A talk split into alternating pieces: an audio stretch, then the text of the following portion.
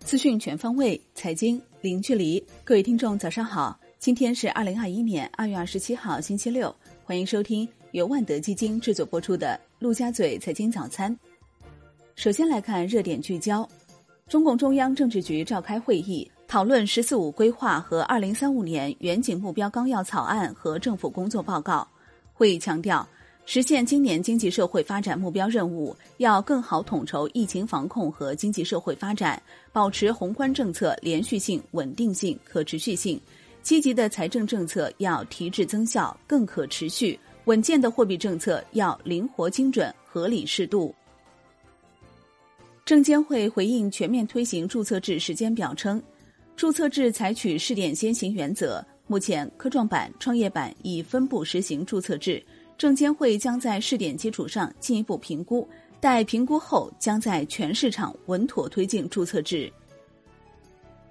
转板上市制度正式发布，沪深交易所分别发布新三板挂牌公司向科创板、创业板转板上市办法，转板条件与科创板、创业板首发上市条件保持总体一致。根据办法。转板公司申请转板上市，应当在全国股转系统精选层连续挂牌一年以上，股本总额不低于三千万元，股东人数不少于一千人。转板公司控股股东、实控人及董监高所持股份上市后限售期为十二个月，沪深交易所审核时限由首次公开发行的三个月缩短为两个月，实现转板上市便捷高效，有效提高转板上市效率。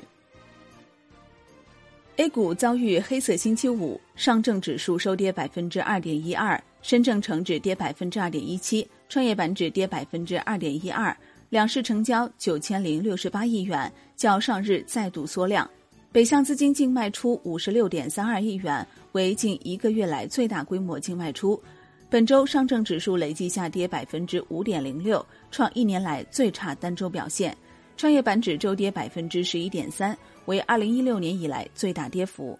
二月上证指数累计上涨百分之零点七五，月线五连涨，为二零一四年以来首次。创业板指则下跌百分之六点八六。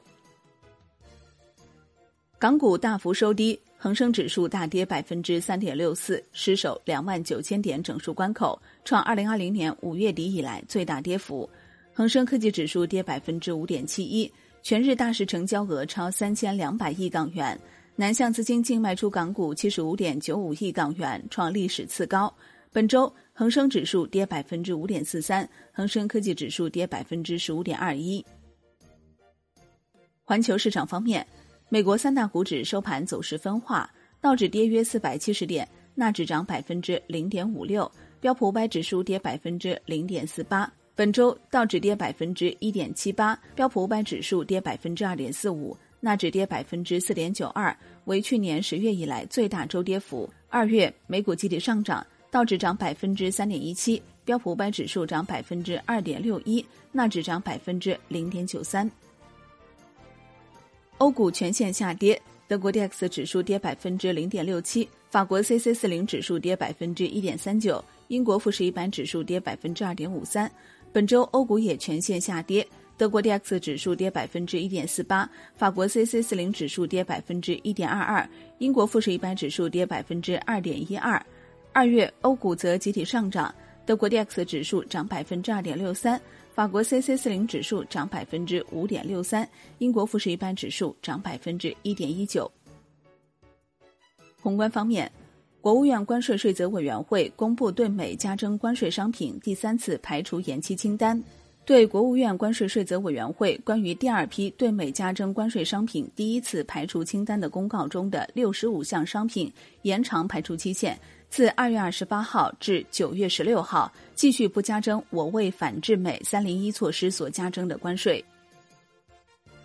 关于延迟退休和个人养老金制度，人社部作出最新回应。人社部表示，正会同相关部门研究延迟退休年龄具体改革方案。个人养老金制度目前已形成初步思路，总的考虑是建立以账户制为基础，个人自愿参加，国家财政从税收上给予支持，资金形成市场化投资运营的个人养老金制度，正在紧锣密鼓的推出。人社部同时透露，结存养老保险基金投资运营规模不断扩大，目前委托资金已达一点二万亿元。央行公开市场周五开展两百亿元七天期逆回购操作，当日有两百亿元逆回购到期，完全对冲到期量。万德数据显示，本周央行公开市场共有九百亿元逆回购到期，累计进行七百亿元逆回购，净回笼两百亿元。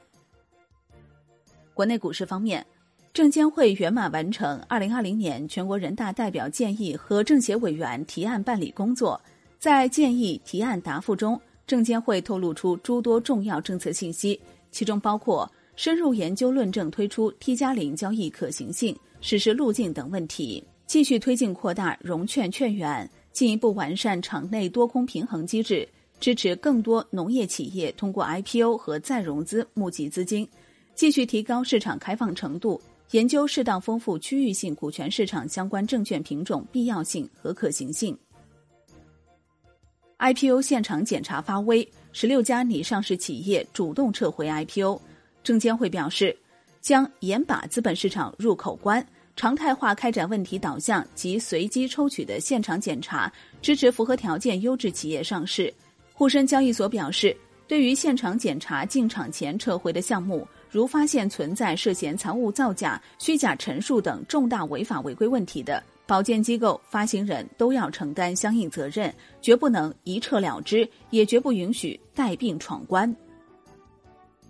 上交所表示，三月十五号起对科创五零等指数样本进行调整，其中科创五零指数调出天准科技、福光股份、卓越新能、九日新材、致远互联，调入军实生物、齐安信。寒武纪、福能科技、天合光能。恒生指数公司宣布，将阿里健康、海底捞、龙湖集团纳入恒生指数，将碧桂园服务、农夫山泉纳入国企指数，将海尔智家、万国数据纳入恒生科技指数，将融创服务、赣锋锂业、华润万象生活等公司纳入恒生综合指数。产业方面，科技部表示。面向“十四五”，围绕推动产业链高端化问题，将加快突破一批关键核心技术，强化前沿技术部署，在人工智能、量子信息等领域实施一批科技重大项目。对于芯片研发问题，科技部将强化集成电路等领域创新环境、创新平台建设，并且加大人才培养，不断提升创新能力。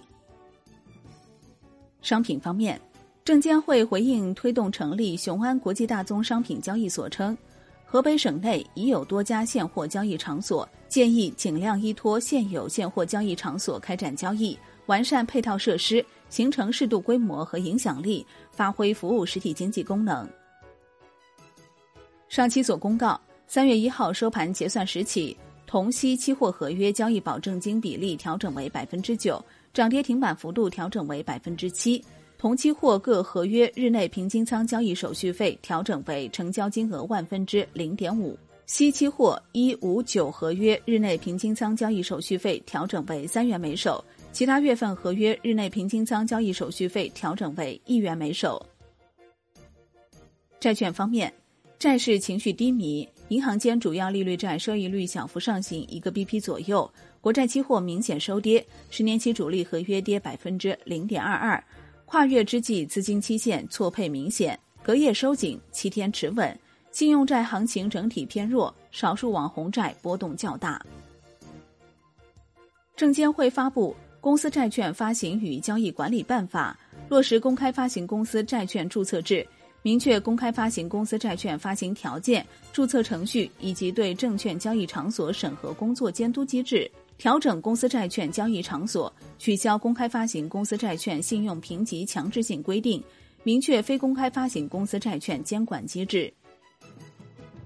证监会发布《证券市场征信评级业务管理办法》，取消行政许可到备案管理，取消强制评级，完善证券评级业务规则，规范评级职业行为，增加独立性要求并专章规定。明确信批要求并专章规定，明确禁止性规定，提高违法违规成本。